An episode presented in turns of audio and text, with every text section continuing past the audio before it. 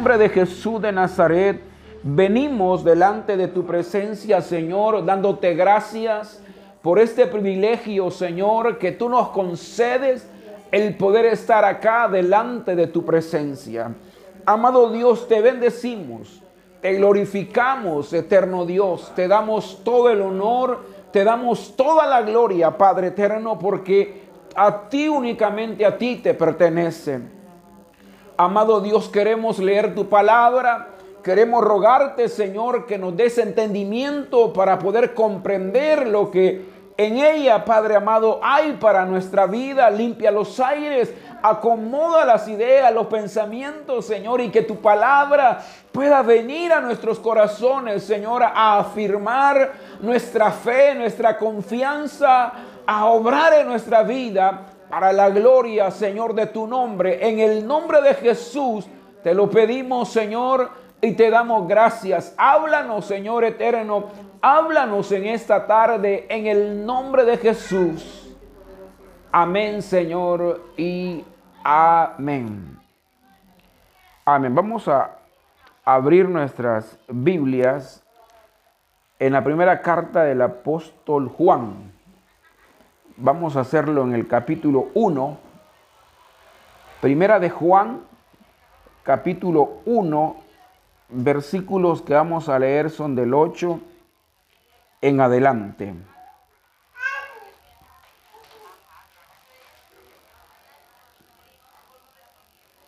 Cuando lo tengan me dicen amén. Primera de Juan, capítulo 1, versículo 8.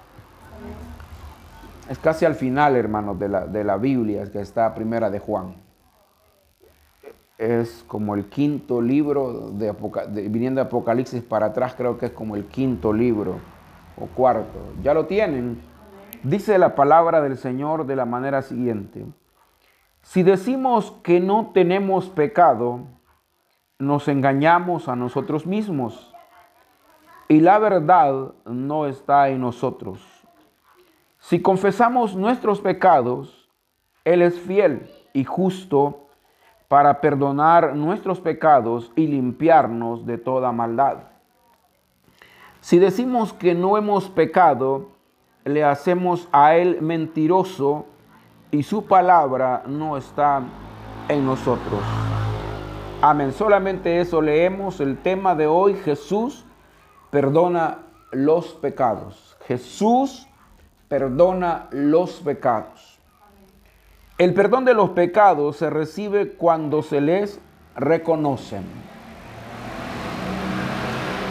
El pecado es un tema que se encuentra con mucha frecuencia en las escrituras. Y al hablar de, de, pecado, tenemos que decir que pecado es todo aquello que va en contra de la voluntad de Dios. Pecado no solamente son las acciones que se palpitan, que se hacen, sino que pecado son aquellas aquellos pensamientos que nosotros tenemos eh, que no, se, no son visibles al ser humano, pero que de igual manera esos pensamientos van en contra de la voluntad de Dios. Lo, lo tremendo, voy a decirlo así, es que la Biblia dice que la paga del pecado es la muerte. Sin embargo, a pesar de que la recompensa es fuerte, la mayoría de personas viven en un estado de practicar el pecado continuamente. A pesar, como le digo, que hay una advertencia, el ser humano es practicante del pecado. No deja ningún instante de, hacerlo, a pesar de que pueda ser conocedor de, lo, que la palabra del Señor diga, a pesar de que sus padres puedan ser cristianos, él lleva una vida donde lo que practica continuamente es el pecado. Y para ponerles un ejemplo, la mujer samaritana. Antes del encuentro de Jesús, era una mujer que le gustaba tener bueno, más bien cambiar marido continuamente. De tal manera que cuando Jesús tiene el encuentro con ella, ella eh, Jesús le dice, ya, van, ya vas por seis maridos. Esa es una forma de practicar el pecado donde una persona está siempre, continuamente, día tras día, practicando el pecado. Eh, podemos hablar de, una persona que, le gusta robar y, su vida está caracterizada por todos los días a ir a robar, a, ver a quién eh, le, roba, a quién le, le quita sus pertenencias. Eso es una forma continua de estar en pecado. Pero también le decía acerca de los pensamientos, cuando los pensamientos están continuamente eh, pensativos en cosas que van en contra de la voluntad de Dios.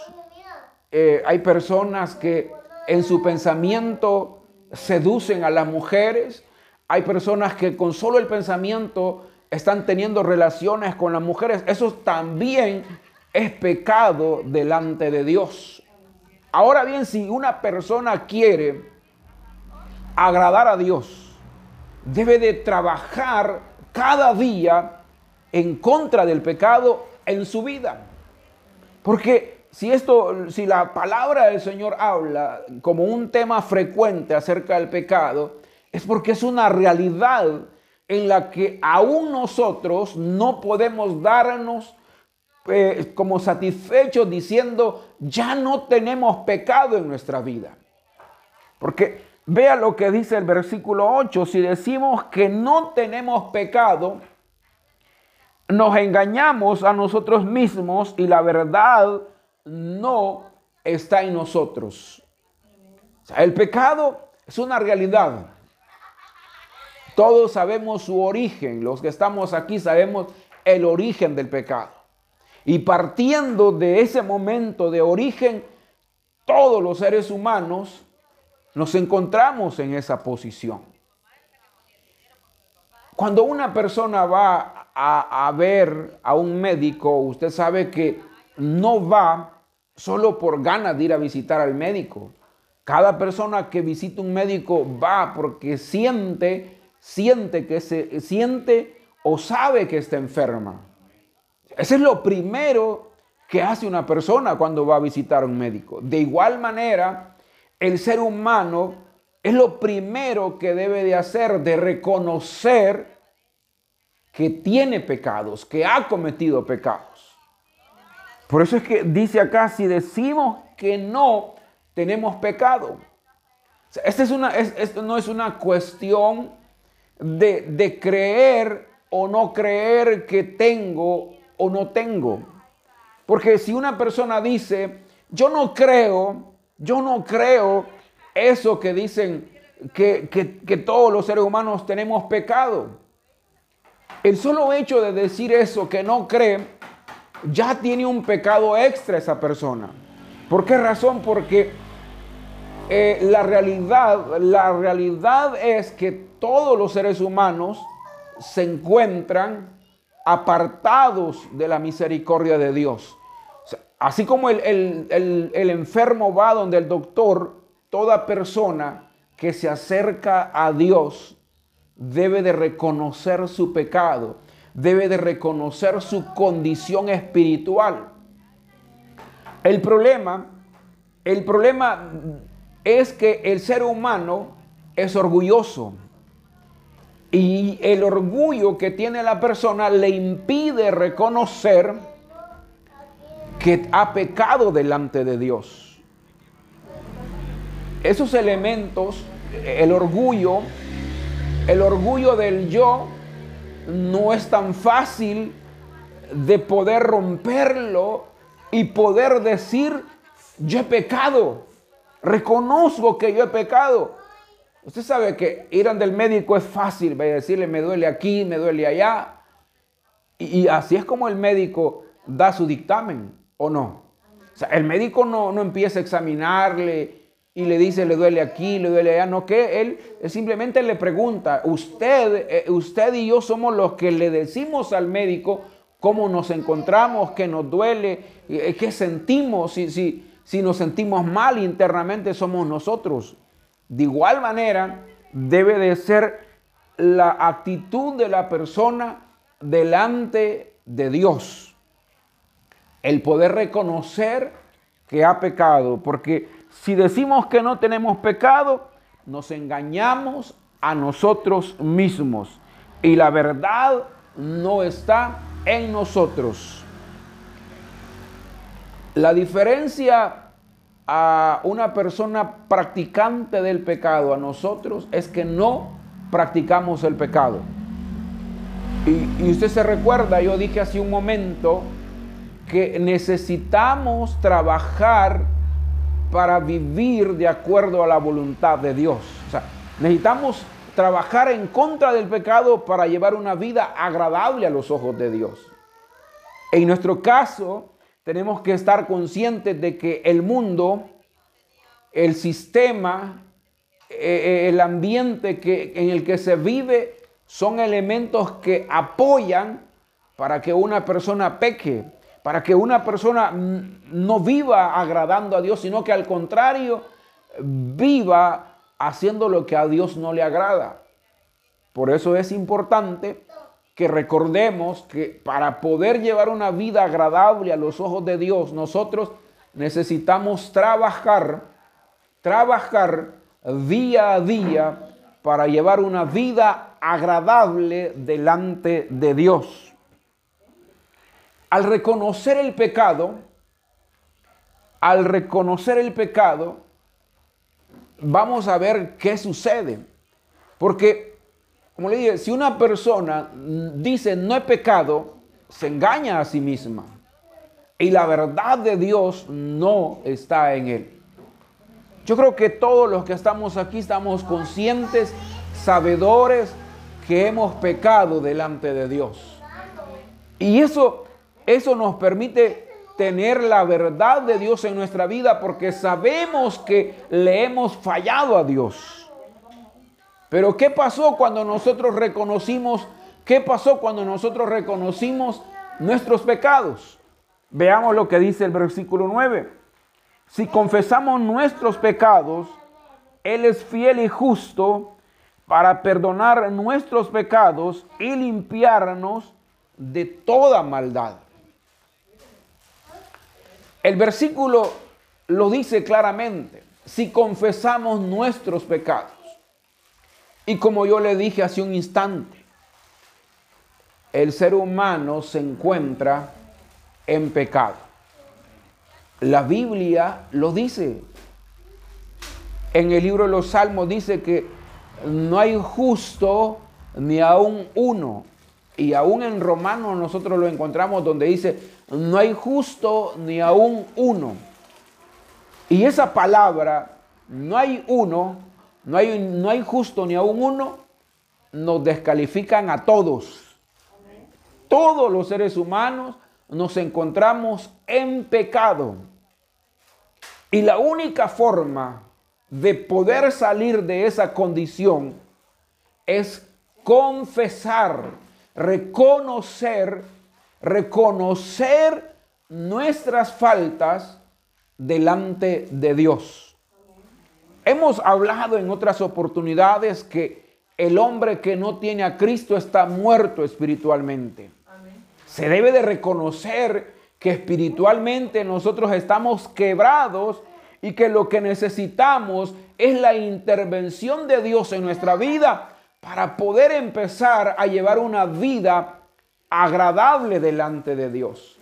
Pero para que eso pase, necesitamos renunciar a nuestro orgullo. Es que el orgullo nos impide reconocer que hemos pecado. Las personas son religiosas. Usted sabe que la mayoría de personas son religiosas, pero nadie, nadie habla en esa religiosidad de llevar una vida santa agradable delante de Dios. Al contrario, ellos disfrutan del mundo, ellos están complacidos en los, en, los negocios de este mundo, en los placeres, se deleitan y viven practicando su religiosidad pero su orgullo está intacto. El problema es que cuando venimos, a, venimos al Evangelio, aquí sí hay un problema. Porque aquí nuestro orgullo tiene que ser quebrado. Es lo primero que debe de suceder. Una persona orgullosa dentro del Evangelio le va a costar llevar una vida agradable delante de Dios porque no va a reconocer las veces que peque, no va a reconocer. Recuerdo de una persona que estaba tratando el, el caso de él. Él había caído en pecado, había caído en adulterio, pero estaba yo hablando con él y le decía de que aparte de ese problema, él tenía un problema más. Y es que era orgulloso. ¿Por qué razón? Porque había pecado, pero a la hora de ser confrontado por su esposa, él se quedaba callado y no le decía nada. O sea, él, con callarse creía que las cosas se resolvían. Y anteriormente en la vida pasada, él callándose ante la esposa, ahí ponía fin al problema. Pero esa no es la manera. Y yo entonces le dije, discúlpeme, pero usted, usted tiene demasiado orgullo. Y, el orgullo. y el orgullo delante de Dios eh, no, no es agradable. Y, y me recuerdo que me dijo, el orgullo no tiene nada que ver en el Evangelio. Claro que sí. Porque ¿cómo vamos a confesar nuestras faltas? ¿Cómo vamos a confesar que hemos pecado delante de Dios? Yo creo que cada uno de nosotros, todos los días, todos los días pecamos. No hay día que nosotros no le fallemos a Dios. Un día podemos fallarle oyendo malas palabras. Otro día podemos fallarle al Señor sin querer decir una mentira. Y el siguiente día puede ser como de otra forma, de otra manera que pecamos delante de Dios. O sea, no es un pecado continuo, pero ese pecado que nosotros cometimos Usted sabe que siempre venimos delante de Dios. Al hablar con Él, venimos a decirle, Señor, perdona mis pecados. Pero ¿por qué lo hacemos? Porque nuestro orgullo, nuestro yo, ya no está activo. Él ya no tiene el control de nuestra vida, sino que ahora nosotros reconocemos nuestros pecados porque sabemos que al reconocerlos, como dice aquí la palabra, que Él es fiel y justo para perdonar nuestros pecados y limpiarnos de toda maldad. Fíjese, dice que está, él es, él es fiel y justo y está listo para perdonar nuestros pecados y limpiarnos de toda nuestra maldad. O sea, no solamente va a limpiarnos en el momento, sino que es el proceso que Dios va a estar haciendo, limpiándonos continuamente, limpiándonos continuamente, hasta llevarnos a la altura del varón perfecto. Pero aquí dice, si confesamos nuestros pecados. Entonces, ¿qué sucede cuando una persona no confiesa sus pecados? ¿Será que Dios le va a perdonar sus faltas? No va a ser así. ¿Por qué razón? Porque aquí dice, si confesamos nuestros pecados. Ahí está claro. Ahí está el requisito. Dios no va a perdonar a nadie si no se arrepiente. Dios está dispuesto. Él está atento.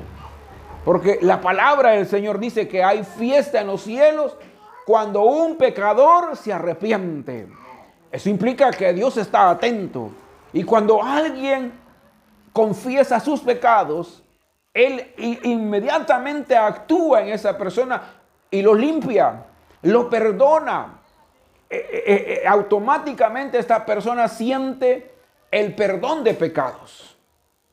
Y se acuerdan lo que le decía la semana anterior. Aparte del perdón de pecados, sentimos paz en nuestro corazón. porque la culpa de nuestro pecado también es quitada. Entonces, eso viene al momento de confesar nuestros pecados. Pero aclaro que no va a pasar nada cuando una persona no quiere confesar sus pecados. Porque es necesario el reconocimiento del pecado. Alguien puede decir, ustedes pueden hablar lo que quieran del pecado, pero para mí no existe. El que esta persona diga que los pecados no existen y que ese es cuento de nosotros, él, no, él, él automáticamente está haciendo a Dios mentiroso. Ahora bien, ¿por qué razón hace a Dios mentiroso? Porque dijimos al principio que el pecado es uno de los temas que frecuentemente se mencionan en la palabra de Dios. Entonces, el versículo 10, el último, dice, si decimos que no hemos pecado, le hacemos a él mentiroso y su palabra no está en nosotros. Ahora bien, ¿qué es lo que está diciendo el apóstol Juan? ¿Qué pasa cuando el ser humano no reconoce su pecado? Aparte de ser orgulloso, aparte de no recibir el perdón de pecados, lo que está diciendo es que Dios es mentiroso. No sé si me entienden. Dios es mentiroso. Porque el que está diciendo aquí, el que está diciendo aquí o el que está señalando el pecado es Dios a través de su palabra. eso no es invento de los hombres no es invento de los evangélicos, como la gente dice que, es invento nuestro. No. La diferencia de, de nosotros a las religiones es que buscamos en la palabra la verdad de Dios. Y ante la palabra de Dios estamos expuestos que todos hemos pecado y estamos destituidos de la gloria de Dios. Y cuando el ser humano dice, no, si eso ese es cuento, eso no lo creo, está, está, está, está diciendo Dios es mentiroso. ¿Y qué dice la palabra? Que Dios es veraz, que Él es el mismo de ayer, de hoy y por los siglos. Que sea Dios veraz y todo hombre mentiroso. O sea, Dios es verdadero. El problema es el hombre. El orgullo del hombre que no quiere entender que para recibir el perdón de pecados necesita ponerse a cuentas con Dios. este e, ese es un problema serio. Porque cuando el ser humano muestra su rebeldía, lo que está diciéndole a Dios o sea, no nosotros, porque el mismo Jesús dijo, el que a vosotros rechaza, a mí me rechaza. Y el que me rechaza a mí, rechaza al que, al que, al que, al que los envió, que es mi Padre. Ahí está el problema, que el ser humano es a Dios que le dice que es mentiroso. Entonces, nosotros no debemos de, sentirnos mal cuando invitemos, cuando hablemos la palabra del Señor y la gente nos contradiga, nos lleve la contraria, no nos preocupemos porque lo que nosotros hacemos es hablar la palabra de Dios. Y lo que la gente está haciendo es decir Dios es mentiroso. Pero según lo que nosotros sabemos en la palabra, Dios es verdad.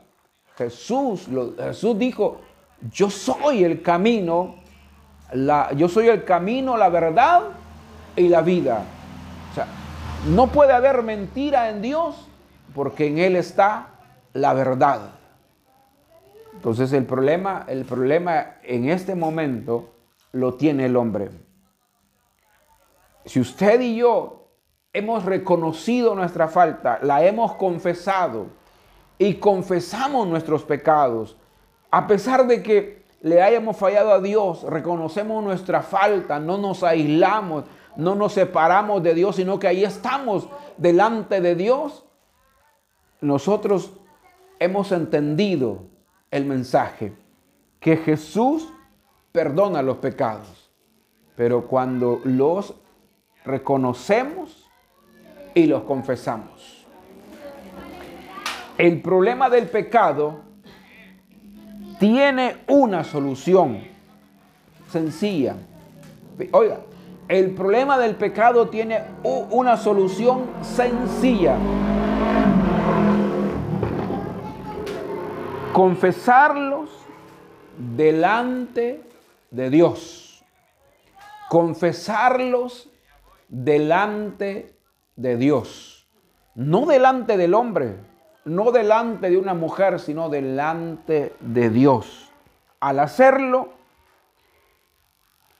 Él muestra su misericordia entregando el perdón. Y creo que cada uno de nosotros tenemos el perdón de Dios. Le voy a invitar de que cierre sus ojos. Vamos a orar. Señor y Padre que estás en los cielos, te damos gracias, Señor, en esta noche. Por tu misericordia, por tu bondad. Porque tú eres bueno, Señor.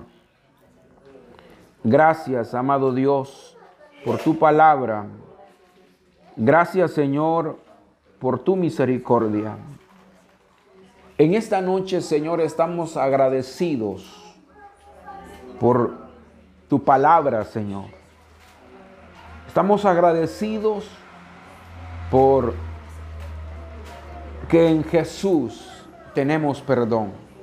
Gracias porque nos has mostrado, Señor, que al reconocer nuestras faltas, y confesarlas, tenemos perdón de pecados, Señor. En el nombre de Jesucristo, te damos gracias, Señor, porque tú eres bueno. A ti sea la gloria, Señor. A ti sea la honra. En el nombre de Jesús, Señor, gracias.